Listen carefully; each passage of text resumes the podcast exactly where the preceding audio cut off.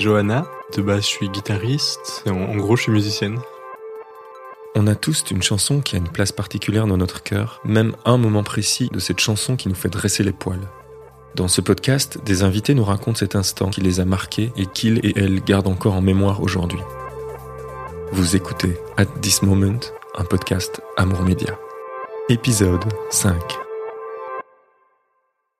J'ai fait un peu plein de trucs différents et c'est encore en train de pas mal changer. Je joue dans des groupes, en ce moment juste dans un groupe qui s'appelle Bengal. Mais je suis aussi euh, un peu DJ, un peu euh, productrice.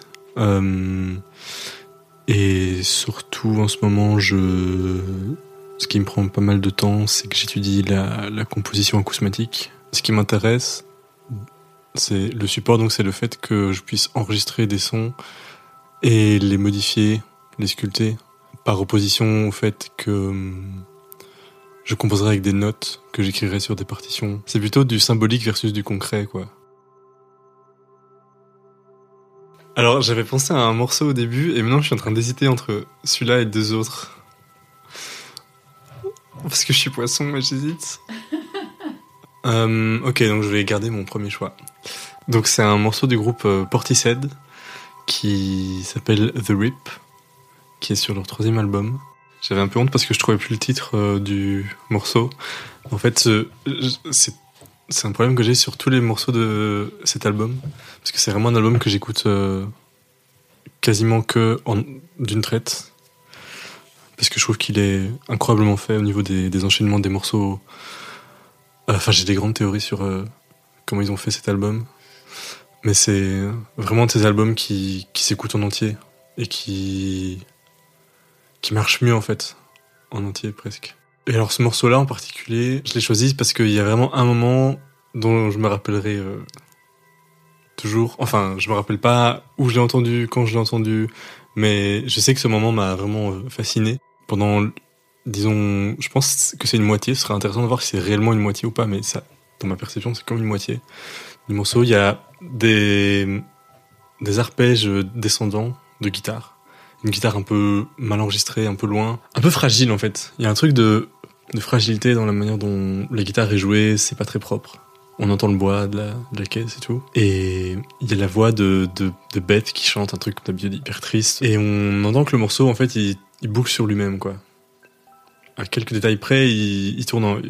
Enfin, c'est la, la même chose qui, qui se répète et on, on, on a l'impression d'être en permanence en train de bouger, mais toujours au même endroit, quoi. Enfin, il n'y a pas des, grands, des grandes modulations ou des grands moments de, de, cassure, etc.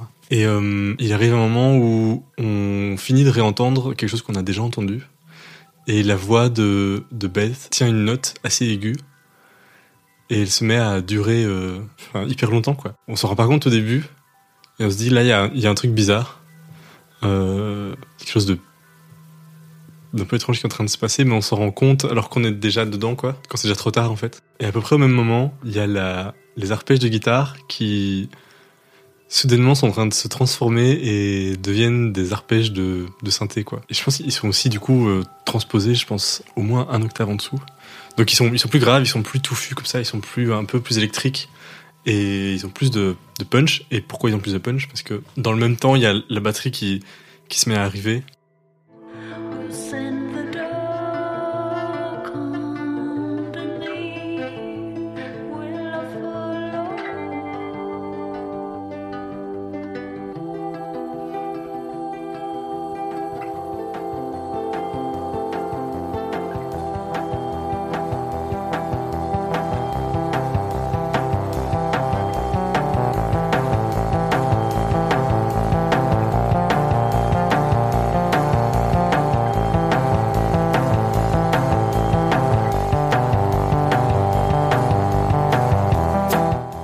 Clive Dimmer qui joue la batterie. Et ce, type est vraiment connu pour avoir un jeu de batterie euh, hyper léger comme ça, hyper euh, hyper doux, où t'entends vraiment les pots, t'entends vraiment le pas juste la, la frappe de la batterie, mais t'entends vraiment le comme le bois, la peau. Et il arrive avec sur un rythme syncopé qui suit en fait le le pattern, donc il donne en fait comme une espèce d'attaque au aux notes de synthé. Et il fait un kick euh, tous les. À chaque contretemps en fait. Comme une boîte à rythme en fait. c'est complètement. C'est pas très instinctif, disons intuitif de jouer ça euh, sur un 4-4, quoi. Faire. Désolé pour le micro. Euh, euh, ouais. Et en fait, la combinaison de ces trois trucs, ça fait en fait que tu passes d'un monde organique à un monde autre. J'ai pas envie de dire juste numérique ou digital, parce que c'est pas ça, parce qu'il y a toujours la voix de bête qui est là. Il y a toujours euh, le même arpège qui est en fait le même, il est juste transposé et c'est plus le même instrument. Et la batterie, tu sens tout à fait qu'elle est une vraie batterie hyper organique. Mais il y a ce truc complètement ouf que même en fait que c'est par le fait que ce soit pas purement électronique que c'est complètement bizarre et complètement euh, hyper hyper euh, épique en fait comme moment. Alors qu'il se passe vraiment quasi rien quoi hein.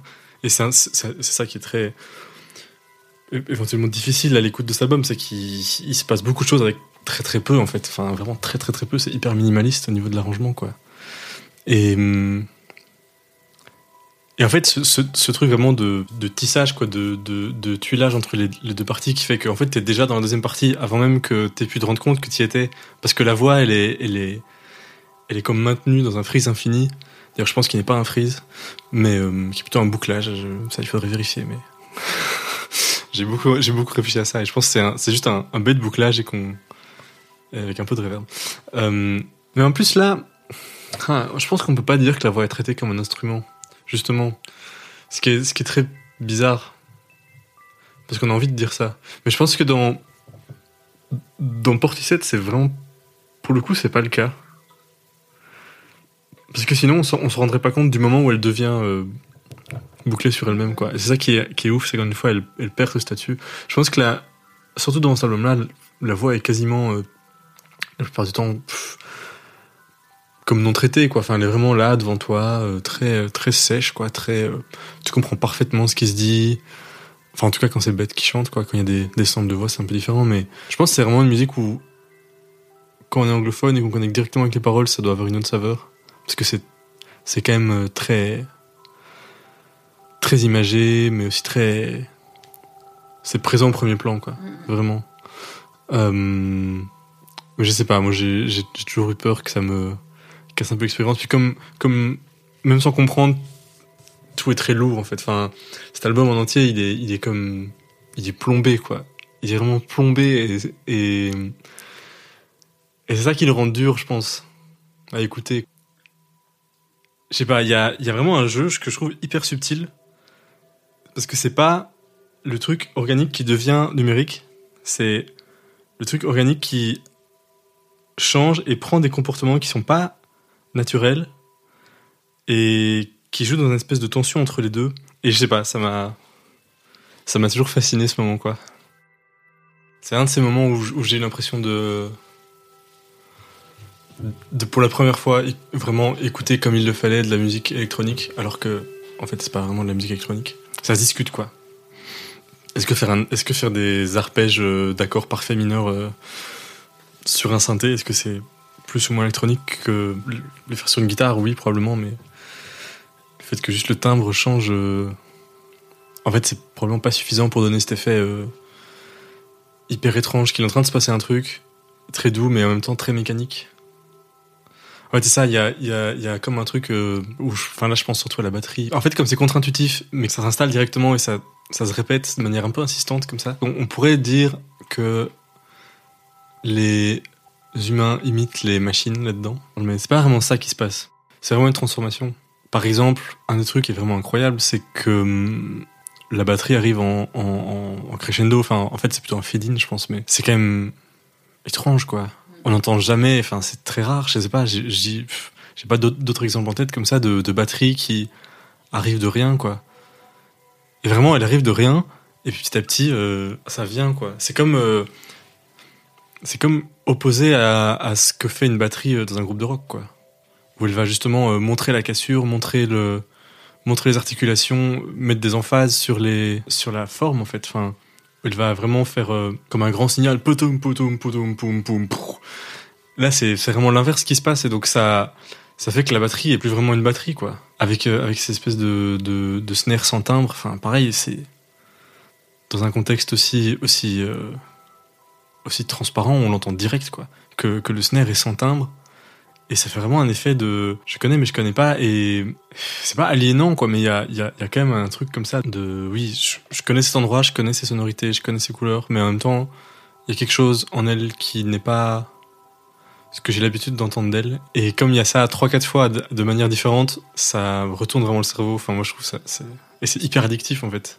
Et c'est incroyable d'arriver à faire ça avec. Je sais pas. Peut-être quatre instruments. Enfin, genre, c'est. J'aurais vraiment aimé euh, écrire ce morceau, quoi. Enfin, genre, ce moment-là, il est incroyable. C'est du pur arrangement, quoi. C'est du pur arrangement. T'aurais pu. Enfin, ils auraient pu juste se dire, on fait tout le morceau. euh, Tu sais, ils auraient dit, non, mais ah, allez, on arrête ces conneries, on, choisit, quoi on choisit entre les deux et là il y a vraiment un truc de pas juste de faire les deux mais de montrer que l'un comme naît de l'autre comme ça et il y a une espèce de, prolongation euh, métamorphosée de l'autre je crois oui je pense que c'est clairement une, musique d'ambiguïté en tout cas en tout cas sur cet album là c'est une musique d'ambiguïté et de, de un peu de doucement tendre des pièges comme ça je pense je sais pas si alors sur ce moment là en particulier moi ce que ça m'a fait enfin c'est aussi pour ça que j'avais hésité avec d'autres morceaux, parce que je pense que c'est une série de morceaux comme ça qui m'ont fait un peu quitter mon confort de guitariste euh, rock. Et qui m'ont. Parce que, oui, qui m'ont vraiment pointé l'oreille dans la bonne direction pour euh, me montrer comment il fallait écouter euh, de la musique qui était.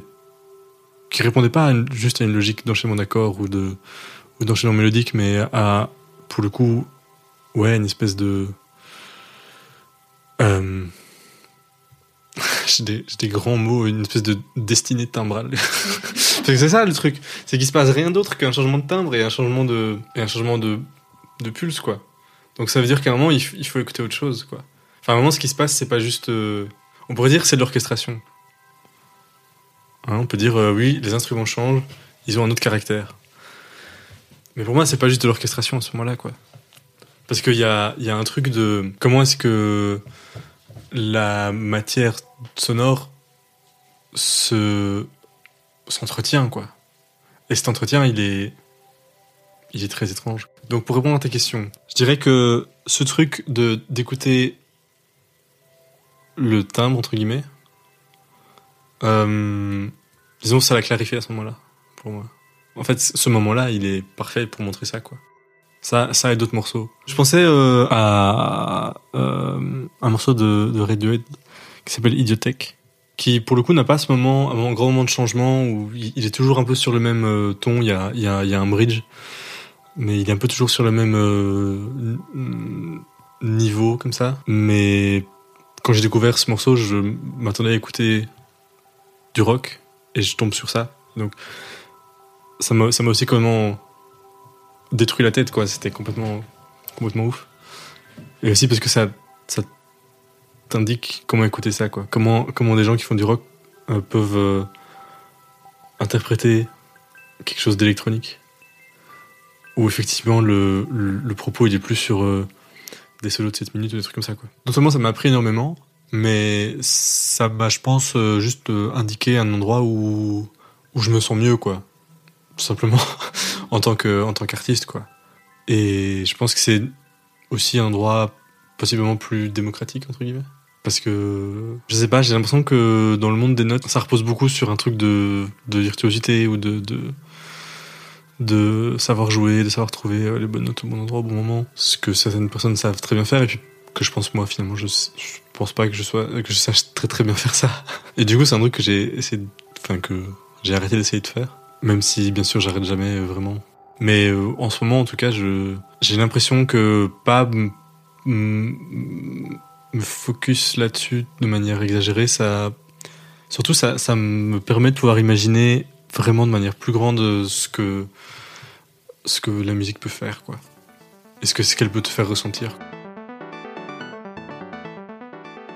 Et vous, c'est quoi votre moment explosion de cerveau?